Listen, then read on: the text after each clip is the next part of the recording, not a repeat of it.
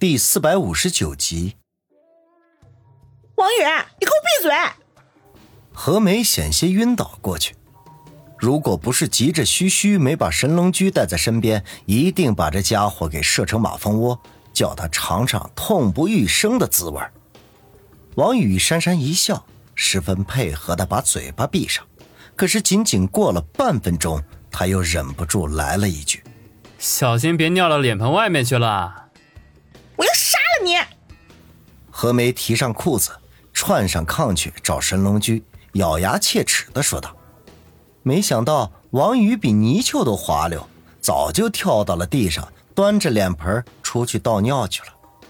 一想起自己刚刚放出来的水被王宇端着倒掉，何梅不禁心跳如鼓，面红耳赤，心里头痛苦着想着：我的清白全毁在那个混蛋手里了。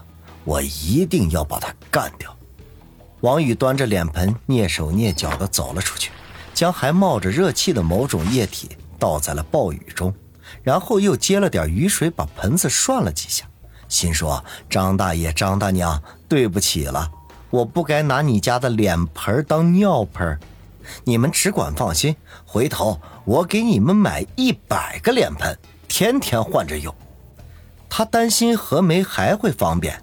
又把脸盆给拿了回去，这没想到刚进西屋，一个软绵绵的身子就飞扑了上来，双臂挂在他的脖子上，双腿盘在他的腰上，吓得他差一点没一屁股坐在地上，恼怒地说道：“何梅，你要干什么？”宋宇，你干什么去了？你吓死我了！你，我害怕。何梅惊慌失措。委屈的哭道：“王宇一阵的暴汗，耸耸肩说道：‘我这不是出去给你倒水了吗？刚才又没打雷，你怕什么呀？’这屋子里有老鼠，我要爬炕上去了。”何梅说道：“他刚才对王宇恨之入骨，便拿着神龙驹，打算等王宇回来，直接送他上西天。”没想到，就在这个时候，一阵吱吱的老鼠的叫声彻底的打乱了他的计划。老鼠，你可是堂堂的女杀手，又是怕打雷，又是怕老鼠的，你能不能再奇葩一点？王宇哭笑不得，忍不住揶揄的说道：“你管那么多呢？你，你快点想办法解决啊！要不然，信不信我拿毒针射你？”何梅威胁道。王宇哭笑不得，心说：“都这样了，你还想拿着毒针射我？有本事你射只老鼠给我看看！”他心里想着，就伸手去墙边找灯的开关。王宇，你干什么？当然是开灯了，要不然怎么抓老鼠啊？不许开！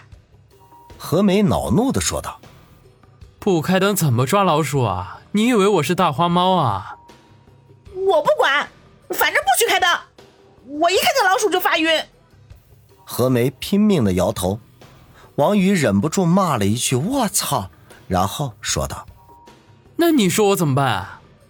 何梅迟疑了一下，期期艾艾的说：“要不然，你陪我躲在被窝里吧。”哈！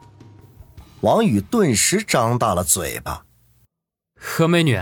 这样不好吧？我可是气血方刚的大好青年，万一把持不住，犯什么错误，那可怪不得我了。哼，你要是敢占我便宜，我就……何梅凶巴巴的说道，心想：正好老账新账，咱们一起算。好，我明白了，我一定要做一个当代的柳下惠，不但坐怀不乱，一个被窝也不乱。闭嘴！这时候。炕上居然响起了老鼠的吱吱的叫声，仿佛是在应景似的。王宇用手在炕沿上敲了几下，吱吱声顿时消失不见。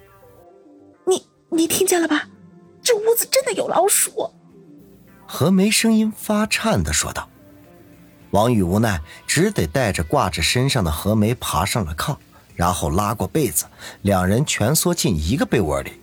这心中不由得暗想：上一次和林雪飞在小土屋里，也曾经发生过类似的情景，只不过现在大明星换成了女杀手，小土屋成了热炕头。真要是这么睡一宿，那不发生点什么事情，都对不起老天爷赐给的良机。可是，一想到何梅手中的神龙驹，他又立刻打消了这个念头。色字头上一把刀啊，他可不敢拿自己的小命开玩笑。王宇心里头天人交战，终于做出了正确的决定。不想这个时候，何梅的身子忽然缩进了他的怀中。王宇心中叫苦不迭，暗道：“何梅，你这是故意的吧？想要干掉我就直截了当啊，不带你这么折磨人的。妈的，你要是再敢有下一步的动作，我今天就把老命豁出去了。古人怎么说的来着？牡丹花下死，做鬼也风流。对，就是这句。一念及此，他便克制不住自己的鹿山之爪，悄无声息地爬上了何梅的腰肢，轻轻地揽住。何梅身子一颤，鼻中哼了一声，停顿了几秒钟，才低声说道：“王宇，别得寸进尺啊！就这样好啦，要不然后果很严重。”王宇被他威胁的次数多了，再加上此刻抱着豁出去的心态，也便没有什么顾忌，便把嘴凑到何梅的耳边，吹着热气说道：“何梅，如果你只是一个普通的女人。”我或许还能保持得住，可是你不但是个女杀手，还这么性感，这么漂亮。只要是一个正常的男人，都会想要征服你这样的女人。如果能和你春风一度，就算是死也值了。王宇说着，一用力将浑身滚烫的何梅紧紧抱住，一只大手顺着她平坦结实的小腹，就向她的胸部袭击过去。王宇，你不要毁掉你在我心目中的形象啊！我知道你不是那样的人，我相信你。何梅大吃一惊，甚至都忘记了自己最拿手的毒针威胁，赶紧用手按住王宇不安分的手背，声音发颤的说道：“王宇微微一愣，仿佛心底的某个部位被何梅的话触碰到了，他惭愧的一笑，放弃了进犯何梅的念头，自嘲的想到。”也许是这些天的逃亡生活太过压抑了，他需要一个宣泄情绪的出口。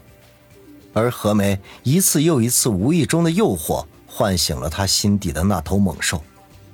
如果不是何梅刚才那句“我相信你”，恐怕这头猛兽便会破茧而出，以摧枯拉朽的威力将怀中的这个女人蹂躏成碎渣的。这其实非他所愿，他与女人们在一起。喜欢的是水到渠成、你情我愿，而不是霸王硬上弓。想到这里，他心里头的那股邪火如潮水一般飞快的退去，轻叹一口气，他低声的说道：“何梅，对不起，我不是有意的，就这样陪你一晚吧。”何梅嗯了一声，犹豫了一下，轻声说道：“嗯，王宇，你知道吗？我小的时候。”经历过一些特殊的事情，对打雷和老鼠都有着难以磨灭的恐惧。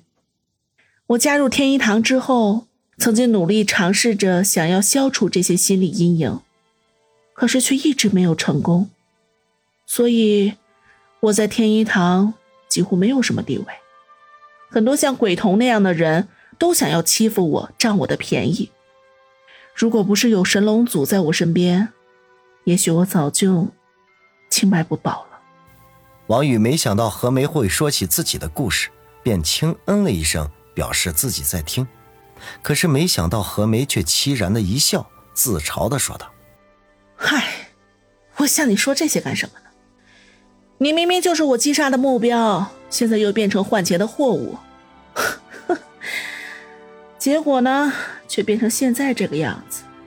我真是一个超级没用的女杀手。”别这么说，你干掉了大名鼎鼎的陈飞刀和鬼童，如果传扬出去，你绝对是杀手界的 number one 啊！